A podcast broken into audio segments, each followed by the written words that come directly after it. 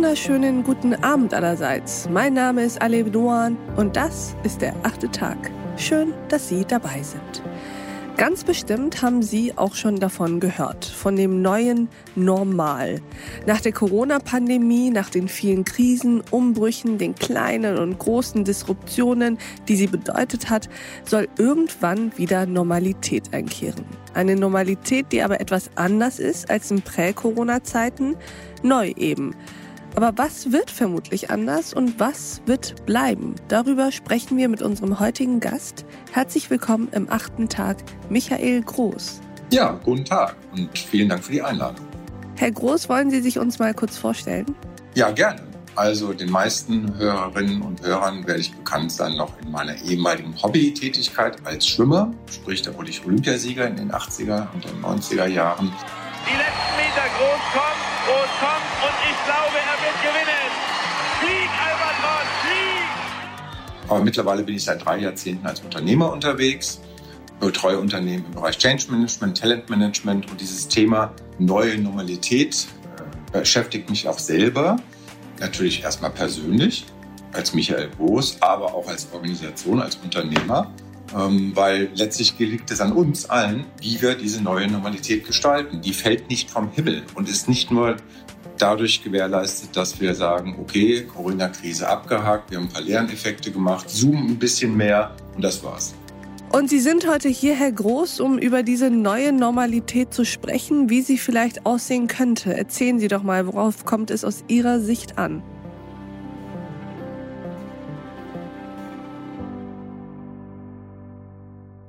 Die neue Normalität wird sicherlich von jedem von uns in jedem Unternehmen anders ausschauen. Es gibt aber wesentliche Prinzipien. Und ich habe das für mich selber überlegt in den letzten Monaten und auch in der Zusammenarbeit mit Unternehmen festgestellt, dass es wirklich einige Prinzipien gibt, die für uns ganz schöner Leitfragen sein können. Das erste ist, Zukunft braucht Herkunft. Was bedeutet das? Einerseits, dass man an Vertrautes anknüpft, dass man beispielsweise Dinge, die vielleicht ein bisschen Vergessenheit geraten sind, wie der persönliche Kontakt, mehr wesentlich wertschätzt und nicht immer permanent, also ganz praktisch betrachtet, mit dem Handy rumfingert, wenn man sich mal in der Kneipe trifft. Gleichzeitig aber auch, Zukunft braucht Herkunft in dem Sinne, dass man sich vielleicht von Veraltetem verabschiedet. Dass man wirklich sagt, das sind liebgewonnene Gewohnheiten von früher, aber wir haben jetzt festgestellt, während Corona, das brauchen wir gar nicht. Also konkret im Unternehmen Abstimmungsprozesse oder sich mal zusammenzusetzen wegen irgendwelchen 0815-Themen. Das ist das erste Prinzip, ja, dass man sich guckt, hey, wie sieht die Zukunft aus, aus der Herkunft heraus? Was machen wir weiter oder verstärken wir? Was lassen wir sein? Damit das gelingt, ist das zweite Prinzip wichtig, nämlich nicht stehen bleiben. Wir alle sind natürlich etwas erschöpft gerade, ich auch. Also als ehemaliger Leistungssportler hat man sicherlich ein gewisses Durchhaltevermögen, aber die letzten anderthalb Jahre zehren dann schon an den Nerven und an der Energie. Da ist der Reflex jetzt erstmal durchschnaufen, Urlaub fahren, das sei allen von uns gegönnt. Dann ist aber die Frage, wie geht's weiter? Und damit wir nicht in alte Muster fallen aus der Vergangenheit, gilt es wirklich zu sagen, okay, an der und der Stelle mache ich jetzt wirklich konsequent das Neue und lass mich nicht von mir selber überlisten, weil Muster von Menschen sind sehr, sehr, sehr tragend. So, das, das führt dazu, wie gelingt das? Und das ist dann das dritte Punkt. Es sollte nicht nur anders sein, das Neue. Ja, es sollte auch besser. Also mhm. wirklich Vorteile bringen und einen Unterschied machen. Wie heißt es immer so schön, das Neue ist nicht immer gut und das Gute ist nicht immer neu. Also insofern, dass man sich wirklich überlegt, hey, was ist wirklich besser in der Zukunft? Was ist für mich besser? Was tut mir gut? Ja, so richtig ein typischer aus dem Coachinghaus. Was tut mir wirklich gut? Und nicht nur einfach anders. So. Und das führt zu wen, wie gelingt das? das ist, Sie merken schon, das baut alles aufeinander auf, mhm. dass man wirklich versucht, weniger Einsatz zu machen. Also wirklich konsequent ausmisten. Ich habe auch schon ein paar Sachen ausgemistet, also nicht nur jetzt physisch ausgemistet, was ich nicht mehr brauche. Dazu hatten wir ja auch mal ein bisschen im Homeoffice ein bisschen Zeit. Was steht da eigentlich alles rum? Es geht auch wirklich darum, dass man bestimmte Dinge, die man einfach so mitgemacht hat, äh, feststellt, die brauche ich gar nicht. Ja, also das lasse ich jetzt einfach sein. Auch zusammen mit meinem Team oder mit Mitarbeitern, Kolleginnen und Kollegen. Und das Letzte, das ist nicht einmal. Und ich denke mal in Corona und haben wir gemerkt, da kam permanent Überraschung und immer wieder was Neues. Bedeutet, eigentlich gibt es keine Normalität mehr. Ist ganz schön. Das kann ich wiederum als Leistungssportler, als ehemaliger auch berichten, weil wir konzentrieren uns am besten darauf, wie wir Einfluss nehmen können. Das ist so die Faustformel. Wir waren jetzt bei Corona beispielsweise sehr stark von außen getrieben, konnten auf viele Dinge keinen Einfluss nehmen. Aber im Kleinen hat jeder Mensch Möglichkeiten, auf sein eigenes Schicksal Einfluss zu nehmen, genau sein Unternehmen. Und das sollten wir aus Corona mitnehmen. Nichts ist eigentlich normal und nichts ist gesetzt, mhm. was die Zukunft anbetrifft. Und wo kann ich Einfluss nehmen? Was kann ich gestalten jetzt und gleich? Und das bringt natürlich dann wieder neue Energie. Das kann ich als Leistungssportler auch ehemaliger ja berichten. Also wenn Sie einen tollen Trainingstag hatten oder einen wirklichen kleinen Erfolgserlebnis, dann geht das so Schritt für Schritt weiter. Ja, das sind so die wesentlichen fünf Punkte, die wirklich für jeden ganz pragmatisch diese neue Normalität entstehen lassen können. Wie gesagt, neue Normalität, in der das Unnormale zum Standard wird. Herzlichen Dank für diese fünf Prinzipien. Ich würde ganz gerne tatsächlich beim letzten Punkt mal anknüpfen, weil ich den vielleicht als den allgemeinsten sehe und gleichzeitig auch an den spannendsten. Ich würde Ihnen zustimmen. Ich habe auch das Gefühl, so richtig Normalität gibt es eigentlich gar nicht. Wir sind andauernd mit Herausforderungen konfrontiert. Habe ich Sie eben richtig verstanden, dass das auch ganz gut so ist, weil es uns zu mehr Agilität und Flexibilität zwingt und dass eine scheinbare Normalität uns eher so ein bisschen, ja, hemmt und eher so wabern lässt? Genau, das ist ein wichtiger Punkt und das ist ein Wechselspiel aus Spannung und Entspannung. Ja, das kennt man aus der Motivationspsychologie und das spielt, ob man mehrere Menschen ist, also eine Organisation, ein Team, genauso eine Rolle wie als Einzelperson. Und in meiner Beratung versuche ich auch mal zu sagen, man kann nicht immer auf 200 Prozent unterwegs sein und beispielsweise auch nicht immer im Krisenmodus. Also sprich, manchmal ein bisschen Tempo rausnehmen, das ist wichtig. Also beispielsweise jetzt werden wir alle in den Sommerzeit hoffentlich mal ein bisschen durchschnaufen können, äh, zwei, drei Wochen. Das ist extrem wichtig, wirklich komplett mal rauszukommen, um danach wieder in den Gestaltungsmodus, so nennt man das, hineinstüpfen zu können. Und das ist die Kunst, ja, dass man zwischen Spannung und Entspannung da seinen persönlichen Rhythmus findet also ich gebe mal ein Beispiel von meiner eigenen Person. Für mich war früher ein Tag trainingsfrei etc. wichtig und für mich ist heute, und das habe ich jetzt während Corona auch wesentlich stärker gelernt, ein Tag internetfrei, ein Tag Social Media frei, weil wir haben ja in Corona jetzt die Möglichkeit gehabt, permanent online zu sein und wurden ja auch durch den Jobs beispielsweise zum Teil genötigt, permanent am Rechner zu sitzen. Und wir müssen das ja nicht. Mhm. Ja, mhm. einerseits kann uns kein Unternehmen vorschreiben, wann wir wie zu arbeiten haben letztlich. Ja, kann ja auch keiner kontrollieren. Und gleichzeitig steigert das unsere Eigenverantwortung. Und das ist beispielsweise so eine Geschichte, die ich während Corona für mich persönlich mitgenommen habe. Und es funktioniert prima. Ein Tag in der Woche ist wirklich komplett analog. Ich verpasse da nichts, ehrlich gesagt. Und ich bekomme einfach mal neue Gedanken. Und das ist dann dieser Entspannungsmoment, den ich dann für mich genieße mit mir und anderen Menschen. Ein Tag, in dem keine Bilder, keine Thesen, keine kurzen Nachrichten auf einen einprasseln, sondern wo man sozusagen von sich aus lebt und sozusagen das von dem Inneren sich inspirieren lässt und eben von direkten Begegnungen und nicht über Social Media und Digitales. Gleichzeitig liegt da ja wahrscheinlich die Herausforderung darin, dass man ihrem Punkt zwei gerecht wird, nämlich dem nicht stehen bleiben. Und das ist tatsächlich denke ich, auch eine der Herausforderungen im Moment. Wir sind alle so erleichtert und so glücklich darüber, dass sich einige Maßnahmen langsam lockern, dass für deutsche Verhältnisse ein wahnsinniger Sommer schon seit Tagen herrscht. Wie können wir es schaffen, dass wir eben nicht zu lange in dieser Ruhe und in diesem Durchschnauferlebnis verbleiben, sondern es auch wieder weitergeht? Und dass wir nicht sozusagen, ja, in uns einsacken nach anderthalb Jahren Corona-Krise. Genau, also das geht dadurch, dass man Anreize schafft, für sich persönlich oder auch für andere Menschen. Anreize, dass beispielsweise die Perspektive weiterzugehen faszinierend ist. Dass das, was kommt, was wir gestalten können, eine faszinierende Perspektive ist und nicht nur rein rational technokratisch. Ja, also dieses, wir müssen das machen, dann hat man schon abgeschnallt, sondern das sind unsere Perspektiven. Mm. Wir können das und das tun. Dann Aktivierung, dass man wirklich merkt, da gibt es auch einen Fachbegriff zu, äh, nennt sich Effectuation. Also, dass man wirklich sagt, ich kann Effekte erzielen, ich kann Einfluss nehmen in meinem Bereich, ja, in meinem Team, in meiner Person. Dann geht ein Mensch auch los. Mhm. Ja, mhm. also, ich gebe mal ein Beispiel, was wir schon gemacht haben, ist Tapetenwechsel. Der berühmte kann Wunder wirken.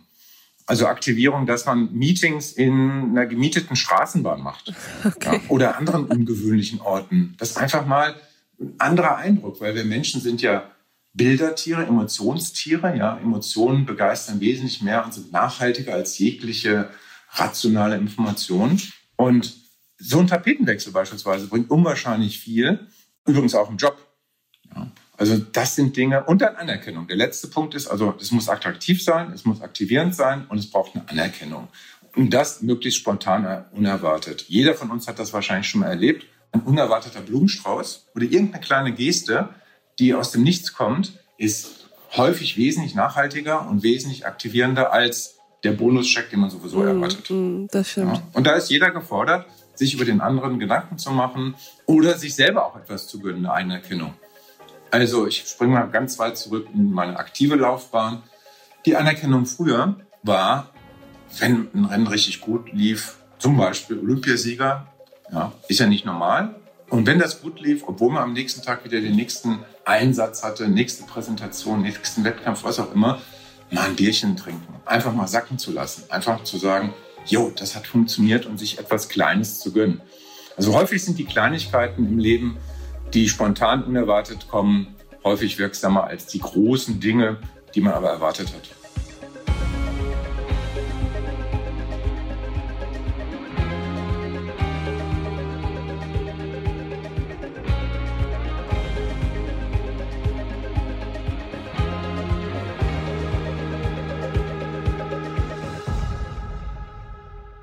Wissen Sie, woran ich denke, wenn ich Ihnen so zuhöre? dass es im Endeffekt ja darum zu gehen scheint, dass wir nicht einfach nur leben und auf das Leben reagieren, sondern dass wir unser eigenes Leben ein Stück weit kuratieren. Das ist ein sehr guter Begriff, kuratieren. Da ist ja auch das Curare drin, das Pflegen ja, aus dem Lateinischen. Und wir sollten uns um uns selber und natürlich dann auch um andere, die uns wirklich viel wert sind und für die wir Verantwortung tragen, auch wirklich kümmern. Da werden jetzt viele Hörerinnen und Hörer sagen, das tue ich ja schon. Kann durchaus sein, dass sie das versuchen, die Ziele, die sie machen, richtig zu verfolgen. Jetzt nach Corona wäre vielleicht auch eine Überlegung, dass wir uns überlegen, ob wir die richtigen Ziele verfolgen.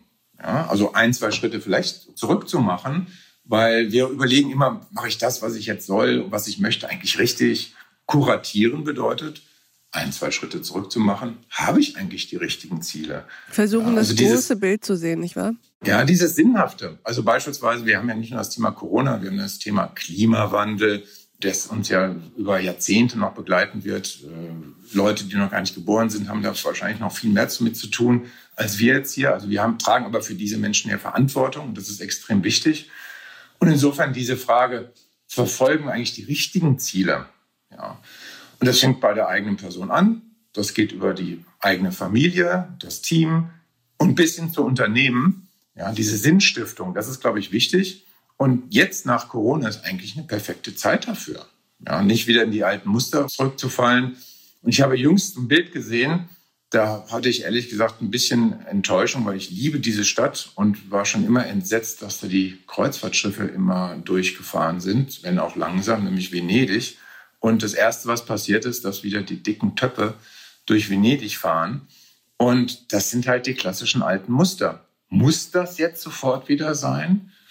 Ja, könnten wir gemeinsam nicht mehr überlegen, gibt es vielleicht auch Alternativen dazu? Ja.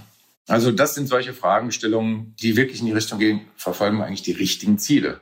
Und genau das ist ja sozusagen der Punkt, an dem wir im Moment stehen. Wir reden ja eigentlich seit Beginn der Corona-Pandemie über das neue Normal, das wir nach der Krise, nach der Pandemie haben werden. Jetzt sagen Sie eben, dass das ja auch in unserer Hand liegt, wie wir dieses neue Normal ausgestalten und plädieren aber dafür, dass wir nicht nach Neuem suchen, nur um des Neuen willen, sondern dass das eben nicht nur neu, sondern auch besser ist. Aber woran können wir das festmachen, dass wir etwas nicht nur anders machen als vorher, sondern eben auch besser?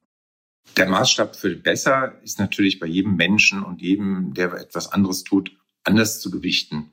Ja, also beispielsweise das Thema Nachhaltigkeit. Ist das, was wir jetzt tun, wirklich dazu geeignet, Zukunft zu gestalten oder einfach nur jetzt im Hier und Jetzt zu leben? Damit da kein Missverständnis entsteht. Es geht jetzt nicht um das Bier, Feierabendbier oder was man noch immer sich im Kleinen gönnt. Darum geht es nicht. Aber grundsätzlich, beispielsweise, die Urlaubszeit steht vor der Tür. Wie gestalten wir unsere Freizeit im Großen? Und jetzt beginnt schon wieder ein Überbietungswettbewerb natürlich der Urlaubsdestinationen, die die Touristen uns alle dorthin locken wollen. Alles absolut nachvollziehbar. Nur ist das wirklich das richtige Ziel? Wirklich eins zu eins an dem anzuknüpfen, wo wir äh, vor Corona herkamen.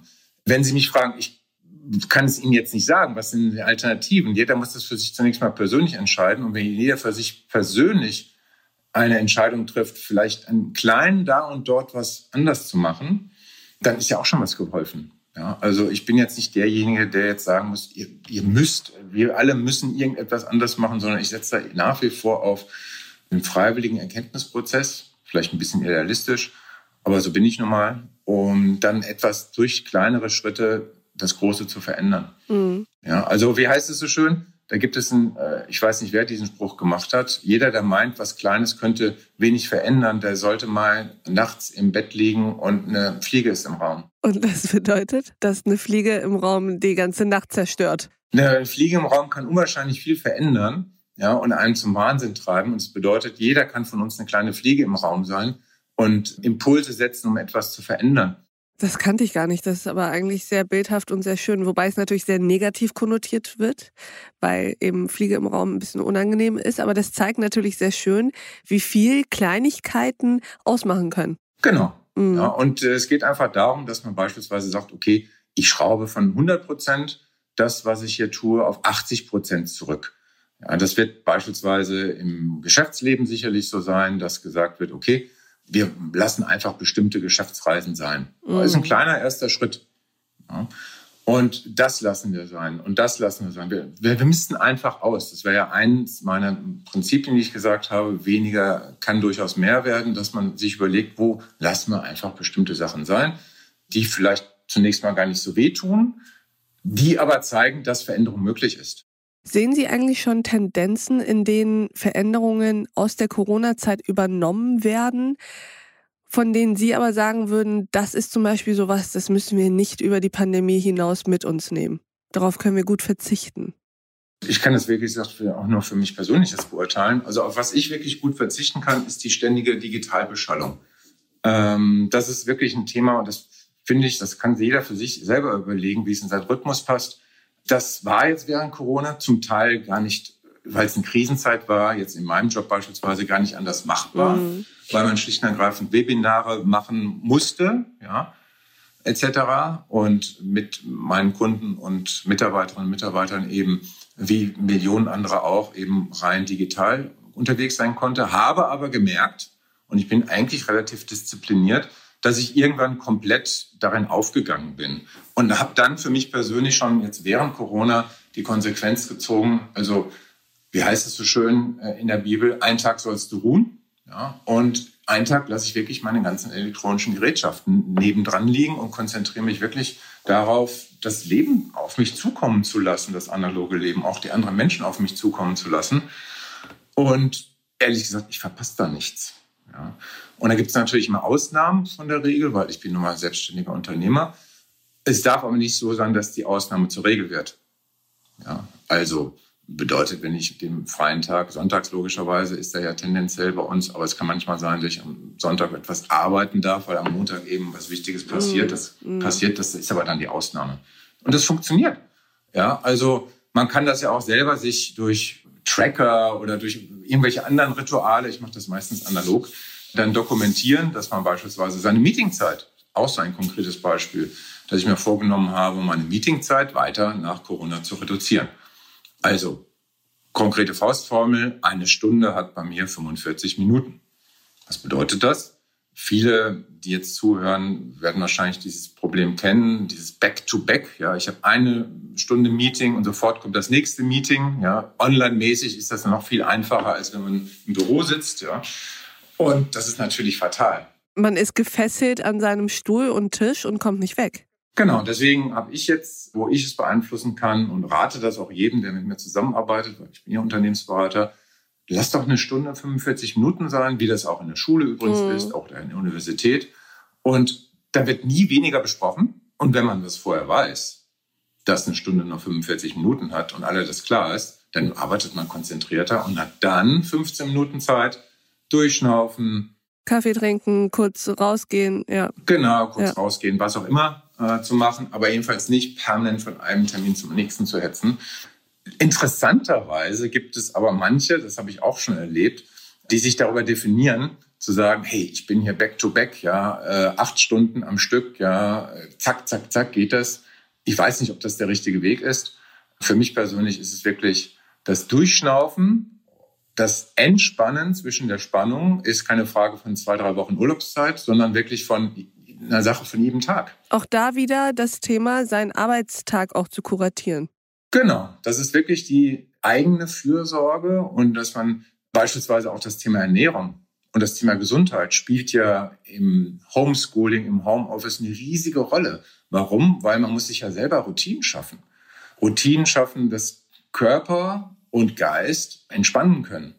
Also ich habe ja ein ziemlich gutes Körpergefühl und Sie glauben gar nicht, nach einem halben Tag Webinar, oder ich habe auch in der Universität ja einen Lehrauftrag und habe da vier Stunden am Stück, habe aber mit den Studenten ganz klar besprochen, ihr sitzt zu Hause, ich sitze zu Hause wir machen da einfach kleinere Pausen kleinere Abschnitte.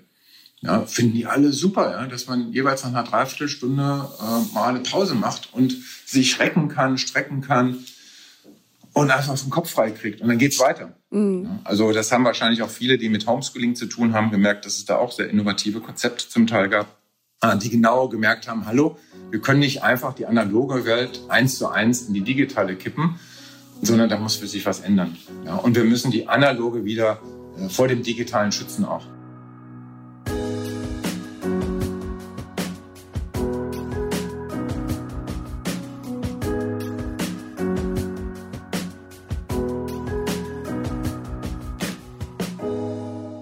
Zum Abschluss, Herr Groß, wüsste ich ganz gerne, was ist es aus Ihrer Sicht, was bleiben wird. Über Corona hinaus, über diese Pandemiezeit hinaus, was es davor schon gab und was nie im Rahmen eines neuen Normals aus Ihrer Sicht gestrichen werden kann.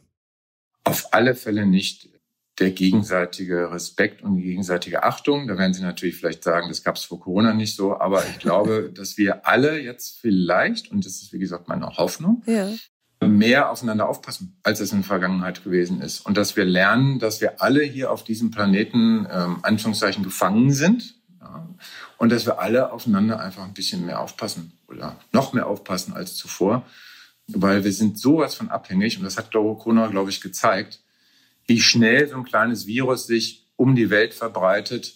Und vor allen Dingen wir auch nicht die Macht haben, alleine das zu verhindern, sondern es geht nur, wenn wir aufeinander einfach mehr aufpassen. So, das ist meine Hoffnung. Das war vorher schon so, bin ich auch felsenfest überzeugt, wird durch die negativen Dinge leider immer überdeckt und sollte in der Zukunft noch wesentlich stärker sein. Ich gebe ein Beispiel zum Abschluss. Thema Maske tragen. Habe ich schon von vielen Jungen auch gehört, also von meinen Studentinnen und Studenten beispielsweise, als wir uns so ausgetauscht haben, läuft es denn so und was habt ihr für Themen? Viele haben gesagt, also das mit dem Maskentragen im Winter insbesondere ist ja ganz praktisch. Erstens mal nicht nur wegen den Viren, es gibt ja auch andere Viren außer Corona, sondern auch, man hat nicht so eine kalte Nase und die kalte Luft äh, ist nicht so. Also beispielsweise ist das ja auch eine Achtung vor dem anderen. Das ist ja ein Selbstschutz, aber auch ein Fremdschutz.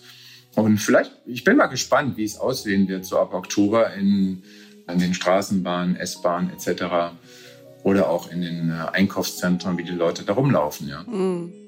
Ich würde sagen, mit diesen sehr hoffnungsvollen Abschlussworten lasst uns mehr aufeinander achten und lasst uns auch mehr achten kann man diese Folge sehr schön zum Ende bringen, weil ich dem eigentlich nichts mehr hinzuzufügen habe. Lieber Michael Groß, vielen Dank, dass Sie bei uns am achten Tag waren. Ja, herzlichen Dank, hat Spaß gemacht. Mir auch. Und ich hoffe, es hat auch Ihnen Spaß gemacht, liebe Hörerinnen und Hörer. Vielen Dank fürs Mithören und Mitdenken. Und ich würde mich freuen, wenn wir uns im nächsten achten Tag wieder begegnen. Bis dahin, auf sehr, sehr bald. Ihre Alef Doan. Six feet jumped off the deep end. Are we really done?